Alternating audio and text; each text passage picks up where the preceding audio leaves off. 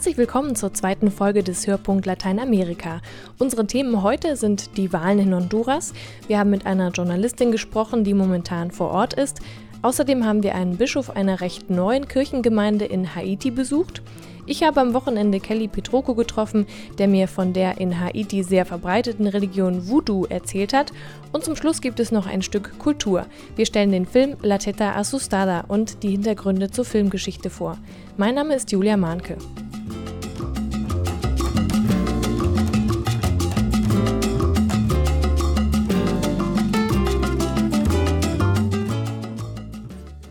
Sonntag haben die Bürger des mittelamerikanischen Staates Honduras einen neuen Präsidenten gewählt. Porfirio Lobo Sosa ist Kandidat der konservativen Partei und hat in seinem Land mit deutlicher Mehrheit die Parlamentswahlen gewonnen.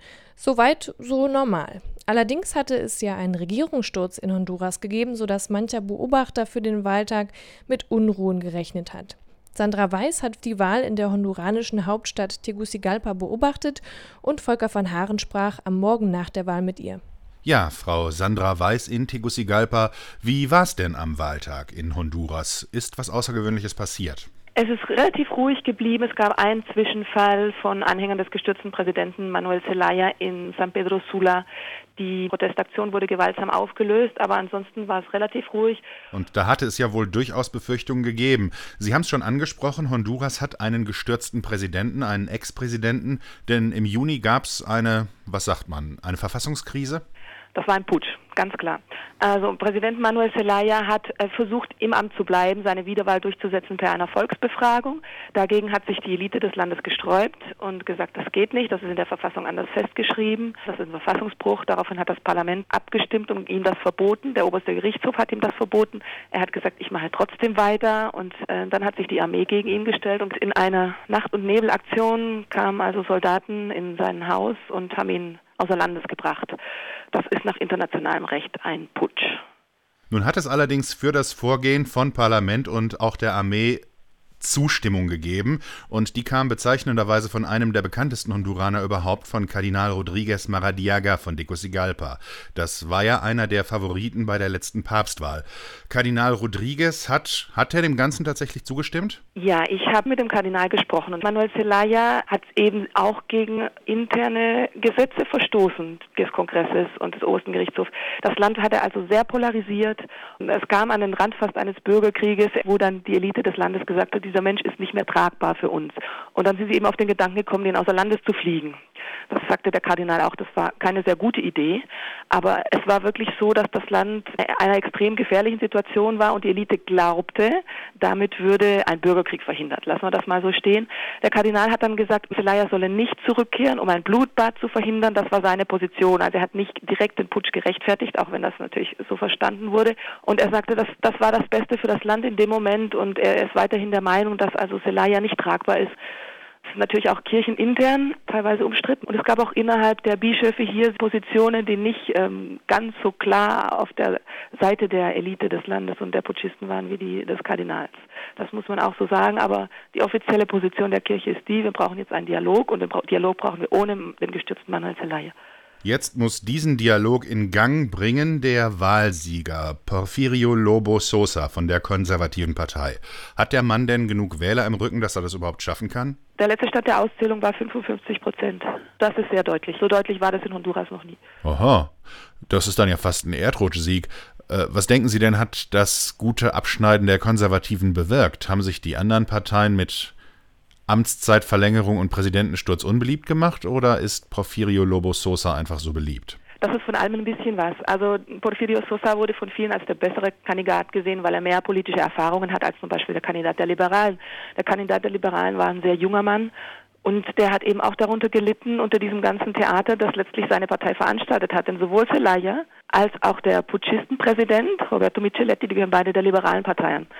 War der Wahlsieg für die Konservativen denn jetzt mehr ein Denkzettel für die Liberalen oder gilt der Lobo Sosa als besserer Wirtschafter? Wo sehen Sie die Sympathien des, der einfachen Leute?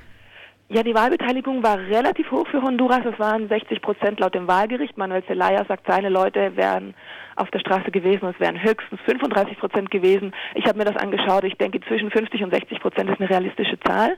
Das ist ein gutes Ergebnis für Honduras und das zeigt auch, was man so hört, wenn man mit den Menschen spricht. Die meisten sagen, wir haben das jetzt satt, diesen Streit da. Die internationale Hilfe wurde eingestellt. Deshalb, wir haben große wirtschaftliche Probleme. Wir möchten, dass das Land jetzt in die Zukunft blickt und dass es vorangeht und dass sich unsere Politiker endlich mal einigen, weil die, die darunter leiden, ist das Volk. Insofern ist die Hoffnung natürlich jetzt groß, dass das Problem damit erledigt ist und dass Honduras in die Zukunft blicken kann. Äh, wie wahrscheinlich ist das denn, dass der neue Präsident jetzt eine bessere Figur macht? Er startet ja mit einem ziemlichen Handicap. Argentinien, Brasilien und ein paar andere Staaten hatten ja angekündigt, sie würden keine honduranische Regierung anerkennen, wenn bei der Wahl nicht Zelaya, der Ex-Präsident, wieder im Amt wäre. Und das war er nicht.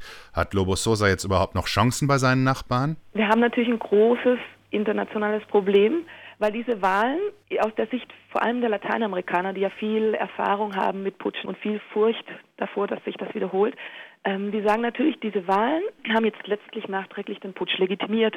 Und das ist jetzt ein Drehbuch sozusagen, ein internationales Drehbuch. Und deswegen wollen die die Wahlen nicht anerkennen. Die Europäer sehen das ein bisschen anders. Die sagen, ja, Wahlen sind immer die Lösung gewesen als der Ausweg aus eben Putschregierungen oder Diktaturen. Wenn die Wahlen, sagte mir ein Diplomat, wenn die Wahlen einigermaßen transparent und annehmbar verlaufen sind, dann denken wir, ist das auch ein zukunftsweisender Weg. Ich denke, die Europäer, ja, die haben da ein bisschen eine andere Sicht, aber es ist natürlich das Problem, wie gehen wir da jetzt um? Und deswegen müssen wir warten, wie Porfirio Logo dieses Problem angeht mit Manuel Zelaya. Er muss ja wahrscheinlich eine ganze Menge Probleme angehen in der Innenpolitik, denn ich vermute, nach dem Putsch gibt es Riesenzerwürfnisse im Land. Und man hat ja vor der Wahl schon polarisiert gesagt, Porfirio Lobo Sosa, das ist nur ein Marionettenkandidat für die Großgrundbesitzer. Das ist schon traditionell so, dass die beiden großen Parteien, und die Liberalen sind da genauso, das sind Parteien einer kleinen Elite, Unternehmer, Großgrundbesitzer. Das war traditionell schon immer so, weil dieses Land gilt als eines der korruptesten Lateinamerikas und sich selbst zu bereichern und ihre Pfründe zu sichern. Das kann man so sagen. Dafür stehen beide große Parteien. Das Problem ist, ich habe jetzt mit vielen auch Unternehmern gesprochen und das sagte mir auch der Kardinal im Gespräch, es ist die letzte Chance, die diese Elite jetzt hat, um wirklich grundlegende Reformen zu unternehmen in dem Land. Und die Frage ist, ob Pepe Lobo das auch wirklich angehen wird. Da müssen wir jetzt abwarten. Sandra Weiß war das im Gespräch mit Volker van Haaren über die Wahlen in Honduras. Wer auf dem Laufenden bleiben möchte, der sollte unsere Internetseite besuchen, hörpunkt-lateinamerika.de. Dort bloggt die Journalistin Sandra Weiß auch aktuell aus Honduras. Gerade können Sie da zum Beispiel ein Interview mit dem Kardinal Oscar Rodriguez lesen. Hörpunkt-lateinamerika.de.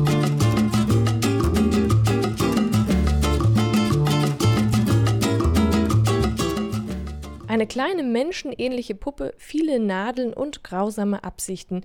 Voodoo verbinden wohl die meisten genau mit diesen Dingen. Aus Filmen kennt man die Szene, ein rachesüchtiger Protagonist benutzt eine Voodoo-Puppe, um anderen aus der Ferne zu schaden. Aber wie viel hat das mit der Wirklichkeit zu tun? Am Wochenende hat in Bamberg ein Lateinamerika-Tag stattgefunden.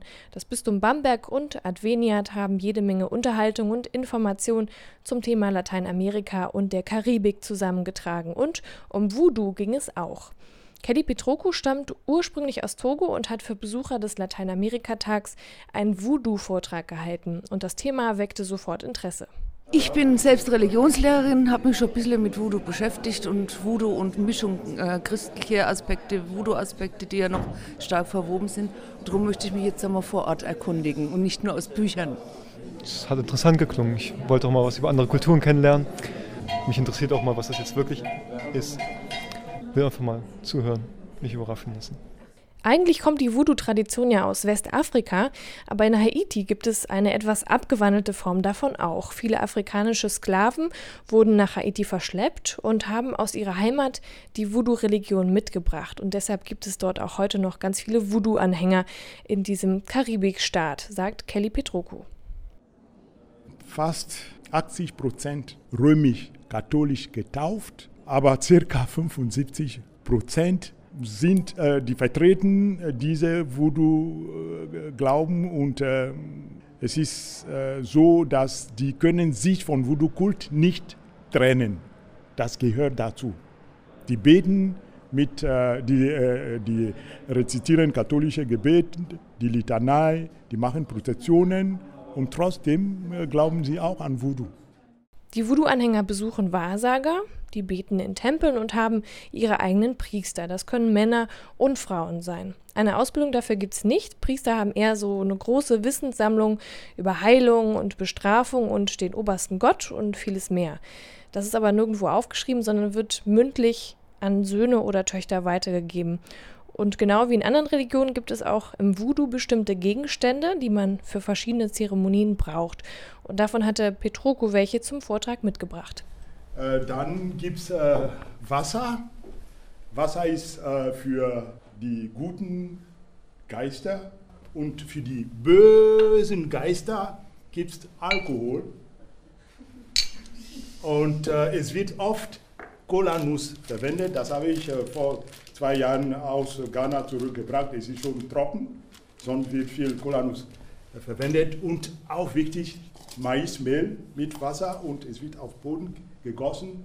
Und wie die, die Formung ist oder die, der Umriss, äh, wird von Wahrsager interpretiert, was das bedeutet, ob sein Gebet äh, so, ähm, wie sagt man das, äh, akzeptiert wird oder nicht.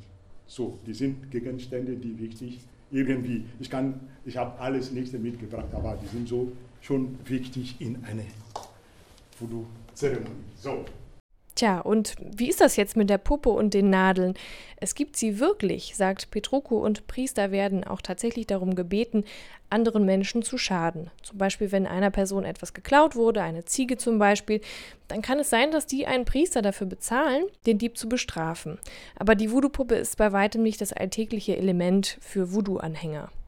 Die können auch Unglück und Leid, aber man muss nicht äh, sofort denken, ein Voodoo-Priester oder ein Voodoo-Anhänger kann sofort töten mit, äh, mit Nadel und äh, so geht es nicht. Man muss den Unterschied zwischen Charlatan und äh, Fetisch und Voodoo äh, machen. Wenn Sie noch mehr über Voodoo erfahren möchten, schauen Sie auf unsere Internetseite. In den nächsten Tagen können Sie dort das vollständige Interview mit Kelly Petroko über die Voodoo-Religion lesen. Hörpunkt-lateinamerika.de ist die Adresse.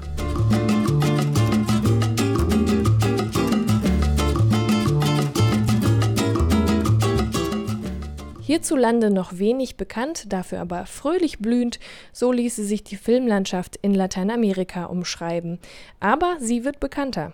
Die Mexikaner kommen ja oft auf dem Umweg über Hollywood in unsere Kinos, wie etwa Alejandro Inarito oder Roberto Rodriguez. Andere Regisseure finden den Weg dann über Festivals, etwa der Argentinier Pino Solanas oder der Brasilianer Fernando Medeiros, den kennt man wahrscheinlich von City of God, der Film ist ganz berühmt geworden. Und das hat jetzt auch die Peruanerin Claudia Jossa geschafft. Mit ihrem zweiten Film, Eine Perle Ewigkeit, bringt sie ihr Heimatland weltweit auf die Spielpläne, erzählt Hildegard Willer. Er ist natürlich, hat in Peru eine große Begeisterung ausgelöst. Ich meine, dass ein peruanischer Film auf der ganzen Welt gezeigt wird, dass er für toll befunden wird, also die Peruaner waren super stolz drauf. Peru gewinnt den Goldenen Bären, ein Riesenerfolg für das Land in den Anden, das im Schnitt zwei bis drei Filme pro Jahr produziert. Bemerkenswert ist dazu, dass der Gewinner Eine Perle Ewigkeit ein Tabuthema anpackt sagt Hildegard Willer.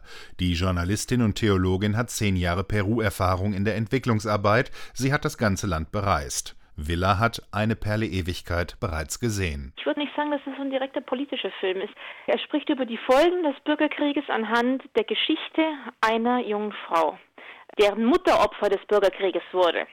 Der Bürgerkrieg war ja deswegen auch ein Bürgerkrieg, weil die Indianer wurden umgebracht, die indianische Bevölkerung. Und das kommt natürlich bei La Teta Asustada auch klar raus. An der Geschichte der jungen Fausta zeigt Regisseurin Claudia Ljossa die Zweiklassengesellschaft, in der die Indigenas und ihre Kultur nichts zählen. Faustas Mutter wurde vergewaltigt während des Bürgerkrieges zwischen der Regierung Fujimori und den Guerillas vom leuchtenden Pfad. Dieses Trauma prägt auch Fausta. Sie hat es mit der Muttermilch aufgesogen. Das betont der internationale Verleihtitel des Films The Sorrow Milk, die Milch der Trauer. Das nimmt Bezug auf den Originaltitel La Teta Assustada, erläutert Hildegard Willer. La Teta Assustada, also die erschrockene Brust, drückt ja genau das aus.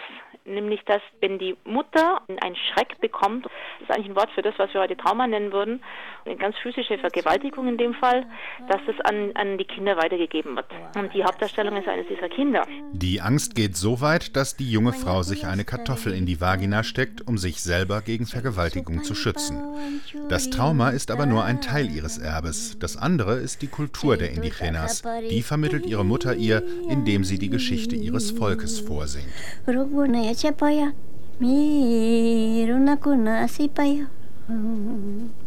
Nanayniwanmi also die Anfangsszene ist schon sehr stark, als die im Sterben liegende Mutter der Tochter singt. Und wie sie zugleich ihre Geschichte, ihre Pein, aber auch die Stärke ihrer Kultur da mit diesem Lied nochmal noch mal weitergibt an ihre Tochter. Die Mutter stirbt. Fausta möchte sie gerne in der Heimat begraben, kann das aber nicht bezahlen. Zudem setzt ihr ein Onkel eine Frist. Bis zur Hochzeit einer Cousine müsse die Mutter unter der Erde sein. Ausgerechnet das indigene Erbe zahlt sich jetzt aus. Die reiche Aida verspricht Fausta eine kostbare Perle pro Lied. Die Pianistin sucht in den Indianergesängen Inspiration. Esa no, canta la de la sirena. No me acuerdo, señora, yo me las invento. Ya pues, invéntatela de nuevo, pero igualita.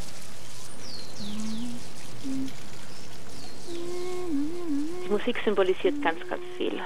Das sind alles Quechua-Lieder. In der ganzen Hauptstadt Lima wohnen 8 Millionen Peruaner. Sie finden keine Schule, in der sie Quechua lernen können. Dass die Kultur überlebt, das ist gerade im Gesang. Das ist eine ganz tolle Sache, dass so viel gesungen wird und diese kulturellen Wurzeln, die kommen da ganz stark rüber. Die blumige Symbolik ist dem peruanischen Publikum schon aus Llosas erstem Film Mare Inusa bekannt. Sie gefällt aber nicht jedem.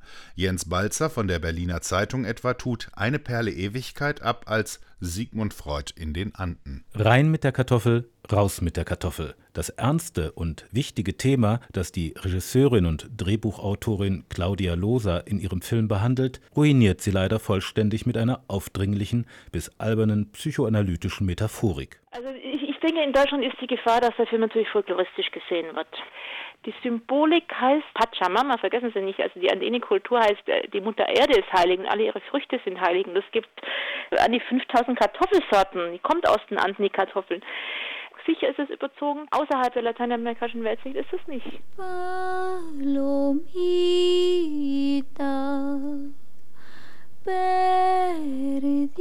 Was über die lateinamerikanische Weltsicht hinausreicht, sind die Gesänge auf Quechua, die in mehr als einer Hinsicht das Rückgrat des Films bilden. Sie machen aus Eine Perle Ewigkeit mehr als nur einen Film über den letzten peruanischen Bürgerkrieg, hob der Berliner Tagesspiegel schon während der Berlinale hervor. Es ist kein politischer Film, obwohl Vergewaltigungen zum Alltag des Terrors in Peru gehörten. Die Mitte dieses Films ist das streng schöne, halb verlorene, meist schweigende, öfter singende, seltener sprechende Gesicht der Magali Solier. Magali Solier, die wurde von Claudia Jossa in Ayacucho, das ist diese Provinzstadt, wo das Zentrum des Bürgerkrieges auch war, entdeckt. Sie war Sängerin, und zwar volkstümliche Sängerin, sie ist ja auch Quechua sprechend. Der Gewinn des Goldenen Bären beschert Magali Solier und La Teta Asustada, eine Perle Ewigkeit, jetzt ein internationales Publikum. Der Film verweigert sich jeder direkten politischen Stellungnahme. Er mag gerade dadurch noch zu einem Politikum werden. Hildegard Willer wünscht ihm eine Menge Zuschauer. Es ist ein sperriger Film, gerade wenn man Peru kennt, ist er nochmal sperrig.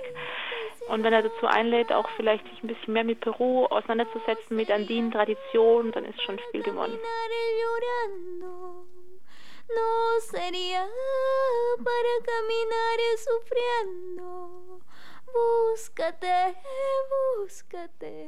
Ein Plädoyer für die indigene Kultur und der erste peruanische Film, der eines der großen Filmfestivals gewonnen hat.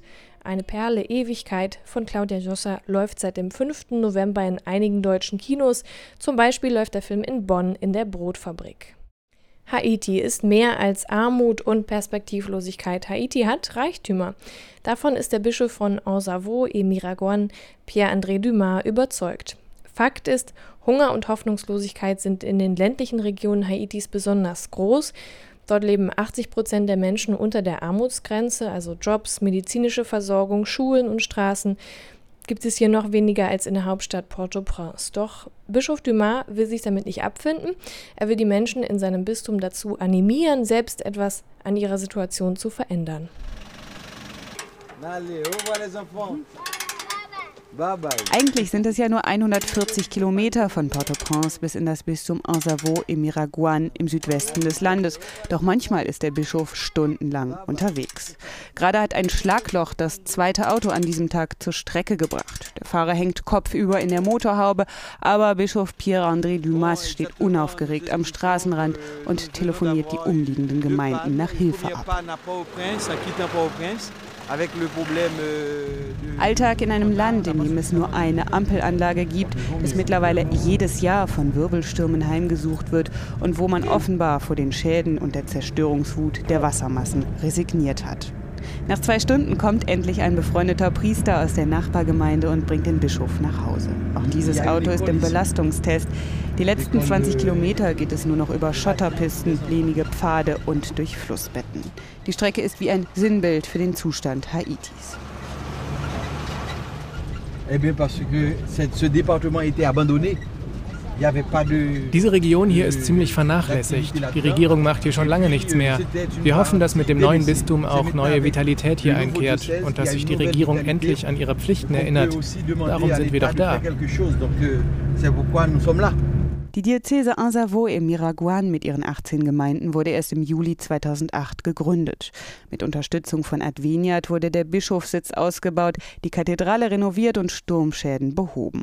Und die Errichtung des neuen Bistums hat nicht nur spirituelle Gründe, sie soll Signalwirkung haben, sagt Dumas. Pour nous, toute la motivation, c'est d'aider les gens wir wollen den Menschen hier zeigen, wie sie die Energie, die Gott ihnen gegeben hat, wiederfinden. Sie können diese Resignation, die Verzweiflung bekämpfen. Sie sollen sehen, wir sind in der Lage, etwas zu verändern. Wir können das.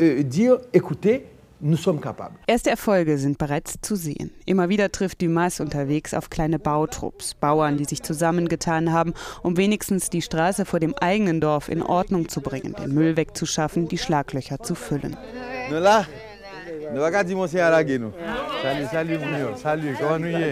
Pierre-André Dumas segnet sie, redet mit ihnen und lobt sie für ihre Arbeit, denn bürgerschaftliches Engagement ist keine Selbstverständlichkeit in Haiti. Die Gesellschaft sei eine sehr egoistische in seinem Land, sagt er. Der Kampf des Einzelnen ums Überleben, das sei dort der Alltag. Doch damit will sich Dumas nicht abfinden und geht als gutes Beispiel voran. Er hat Europa und Lateinamerika bereist, lange in Rom gelebt. Er wurde von Papst Johannes Paul II. zum Priester geweiht und spricht fünf Sprachen fließend. Doch der 46-Jährige kehrte in seine Heimat zurück. Ich glaube, Gott verlangt von mir, hier zu sein, hier, wo es Menschen gibt, die vom Rest der Welt einfach vergessen werden. Hier bin ich, um ihnen zu zeigen, dass sie nicht alleine sind. Ich wollte meinem Volk zur Seite stehen, um mit ihnen ihr Leid zu teilen, aber auch um ihnen die gute Nachricht immer wieder zu erzählen. Es gibt eine Zukunft und es gibt Hoffnung. pour susciter ce nouvel avenir et cette nouvelle espérance. Das war eine Reportage von Ina Rotscheid. Und damit endet auch diese Folge des Hörpunkt Lateinamerika. Wenn Sie mehr über den Podcast und Lateinamerika erfahren möchten, können Sie uns im Internet besuchen. Hörpunkt-lateinamerika.de ist die Adresse. Vielen Dank für die Mitarbeit an Volker van Haaren und Ina Rotscheid. Die nächste Podcast-Folge gibt es in zwei Wochen. Mein Name ist Julia Mahnke. Tschüss.